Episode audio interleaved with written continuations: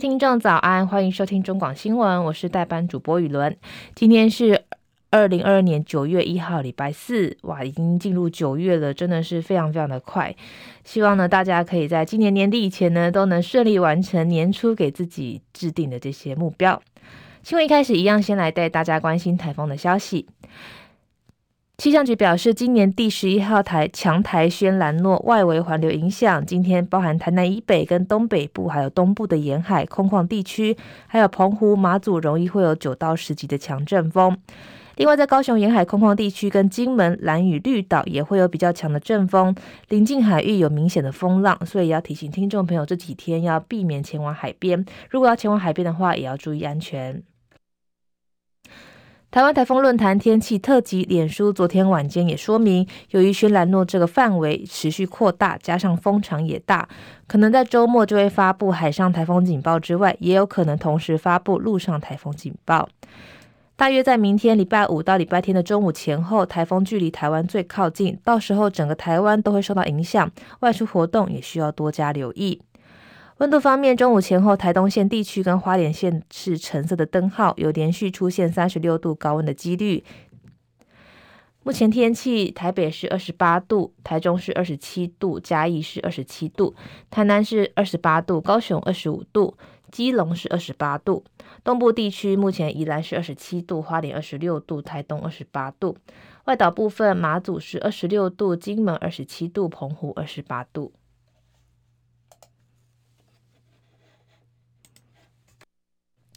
美股消息，市场对于美国联邦准备理事会 Fed 恐怕会激进升息的忧心持续扩大。美股周三四大指数全面收黑，连续四天以下跌收场，延续惨淡的跌势。包含道琼指数下跌两百八十点，收在三万一千五百一十点；纳斯达克指数也是下跌六十六点，收在一万一千八百一十六点；标普五百指数下跌三十一点，收在三千九百五十五点；费城半导体指数下跌三十一点，收在两千六百七十七点。油价消息，市场忧心货币政策紧缩跟中国大陆经济放缓，恐怕会影响原油的需求。国际油价今天下跌，连续第三个月呈现跌势，创下两年多以来最长月的跌幅记录。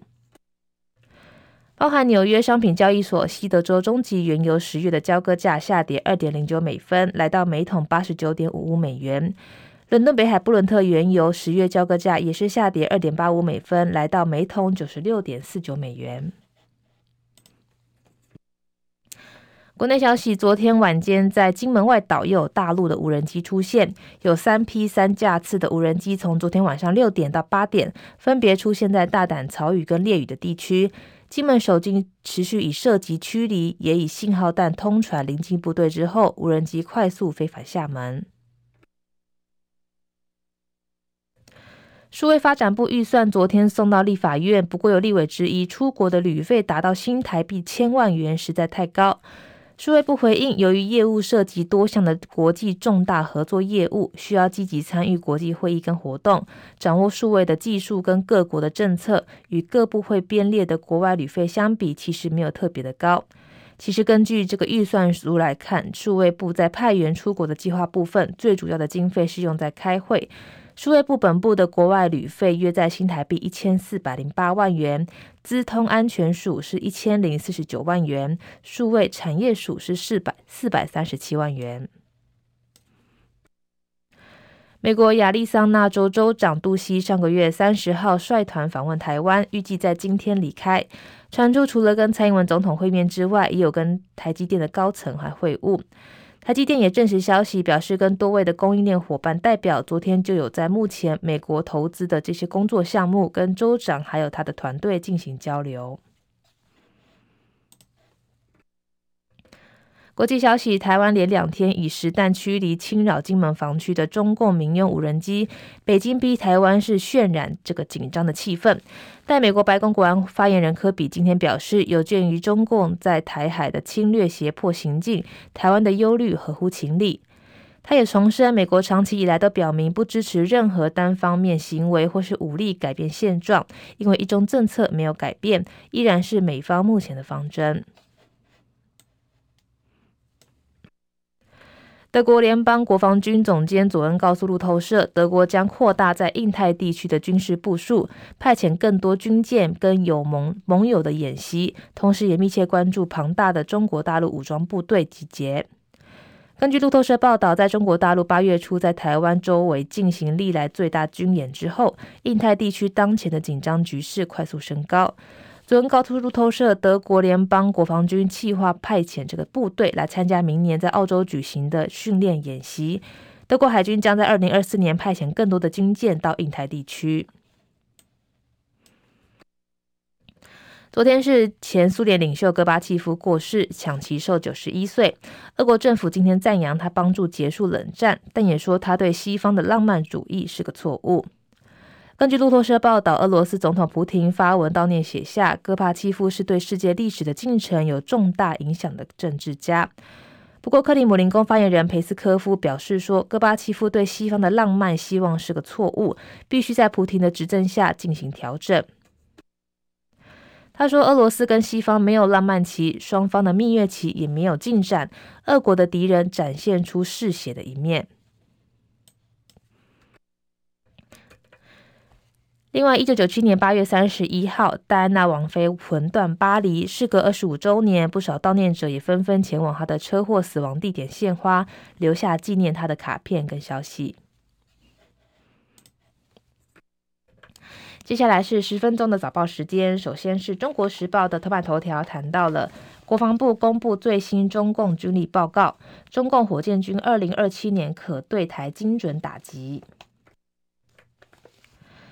根据国防部最新出版一百一十一年中共军力报告书表示，中共火箭军部队已经建立具遏制核战的能力，预估到二零二七年可包含台湾在内的第一岛链范围内目标进行远距离的精准打击，到二零二五年构成和天一体讯息化的战略核力量，以达到止独抗霸控印稳边的战略目标。同时，中共第三航舰航母福建号将在二零二五年完成海事拨交服务，搭配辽宁号、山东号航母，建构第一、第二岛链区间抗击外军的能力。报告书表示，从今年开始，共军对台针对性的军事作为越来越紧密跟多样化，以海峡无中线、台海非国际水域认知作战混淆国际视听，并借由台海周边常态侵扰我外岛跟防空识别区，编组包含有人机、无人机跟多勤船舰等兵力，分区同时在我周边海空域进行跨军种的联合演训。范围活动向我中部、东南部海空域扩展，压缩台湾防卫作战，加大对台军事威慑的力度。共军在八月的联合军事行动，就是验证对台作战的执行能力，向台湾周边海域发射东风系列的弹道飞弹，并以机舰进入我防空识别区，逾越海峡中线跟贴近二十四里线的海域活动，结合网络跟认知作战来检验对台军事的作战准备。另外，在精准打击上，中共火箭军各式的弹道飞弹、巡弋飞弹跟空射公路飞弹射程涵盖台湾全岛，协同海空军战力跟陆军远程多管火箭炮攻击我国的这个镇镇军经等重要目标，达成置机于地、置舰于港的作战方针。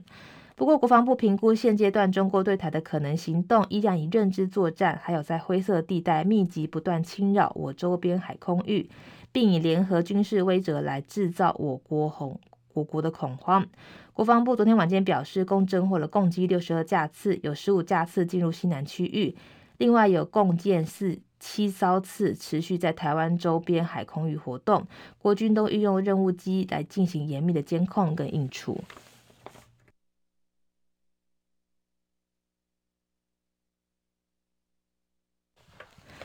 自由时报头版头条谈到了张善政研究计划涉嫌抄袭，农委会表示展开初审调查。国民党桃园市参选人张善政被爆料，过去在任职宏基副总期间，申请农委会研究案，并担任该计划的主持人，但遭到周刊踢爆疑似多处抄袭，农委会将成立调查小组。农委会科技处处长王世贤表示，调查小组展开初审调查之后，会有相关的领域专家来展开复审。如果有需要，会在初审的时候就会请宏基跟张善政来说明。对于爆出抄袭有矽化案，王世贤表示，科技处之前就有拟定相关的标准作业程序，依照计划审查程序，会对于外界质疑进行初审调查。目前业务单位已经在盘点资讯，待资料盘点好之后，就会成立小组展开初审。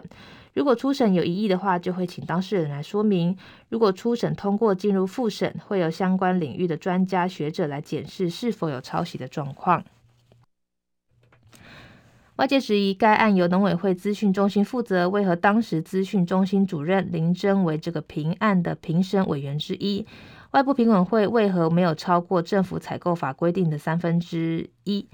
农委会科技处表示，一级主管担任评审这个委员是法律允许的。另外，该法所谓的外部评审委员是指学者、专家，还有其他的公务人员。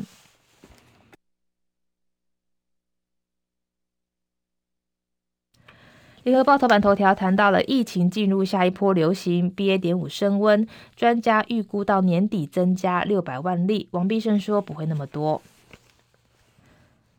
指挥中心疫情监测组组长周志浩表示，连续多日破三万，病例数明显上升，正式进入下一波的流行。台大公卫学院教授陈秀熙说，其他国家 BA. 点四、BA. 点五的流行快结束了，但台湾才正要开始。目前以竹苗、宜花东、北北基桃等县市感染率上升最为快速，建议脆弱族群，包含五十岁以上的民众，赶快接种第四剂。陈秀熙表示，疫情再起，八月底这波小流行，逾六成确诊感染者是感染 BA. 点四到 BA. 点五，而且中重症死亡率呈现上升的趋势。过去两个礼拜以来，全国中重中症上升三成七，重症上升一成五，死亡率上升两成九，而且多数来自五十岁以上的族群。分析地区包含新竹、苗栗、宜兰跟花东地区感染率快速最快速，已经高过双北、基隆、桃园等县市。至于感染率第三高的是台中、彰化、台南、高雄，最低的是南投、云林、嘉义、屏东。另外，受到暑假观光人潮影响，离岛的感染率在八月中达到高峰，现在处于趋缓的态势。专家预估这一波疫情到年底恐至五到六百万人染疫。对此，指挥官王必胜表示，从高中低推估的这个数字来看，应该不会那么多。另外，指挥中心将在九月十二号开始实施学校的停课新制，大幅放宽停课标准。但这几天不少学校开学之后，因为学生确诊而停课，引起不少抱怨。对此，王必胜表示，新制目前维持原定时间上路，不会提前，主要是因为想利用这十几天来安排校园的接种，提高学童的接种率。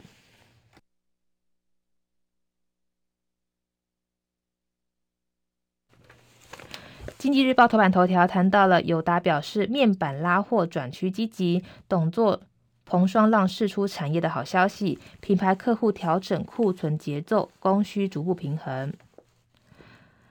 面板市况逐步露出曙光，友达董事长彭双浪昨天领头报佳音，他表示，近期已经有部分的品牌客户拉货转趋积极，整体供需逐步达到平衡的状态，这对产业来说是个好消息。面板报价从去年下半年开始修正，成为这波科技业率先面临景气下行的行业。友达、群创第二季都由盈转亏，终止连七例获利，并纷纷减产因应。彭双浪七月底在法说会对景气看法趋向保守，昨天改口转为正向，透露市场面板正逐步浮出水面。法人分析，彭双浪松口对景气展望转趋乐观，应该是面板制造商减产的效应奏效，跟三星传出恢复电视零组件拉货有关。彭双浪表示，品牌厂去年对今年的数字预估的确有些过于乐观，导致今年上半年库存水准比较高，加上战争、升息、通膨等外在因素的影响，让品牌厂拉货减缓，转为调节库存为主。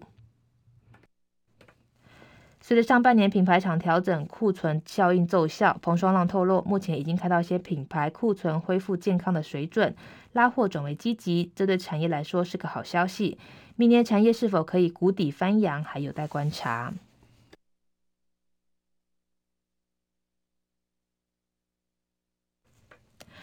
接下来是《工商时报》头版头条，谈到了美进辉达超微超级电脑晶片销路。传已经暂停旗下所有针对 AI 高速运算跟数据中心在大陆市场的发货，恐怕会冲击台积电的营收。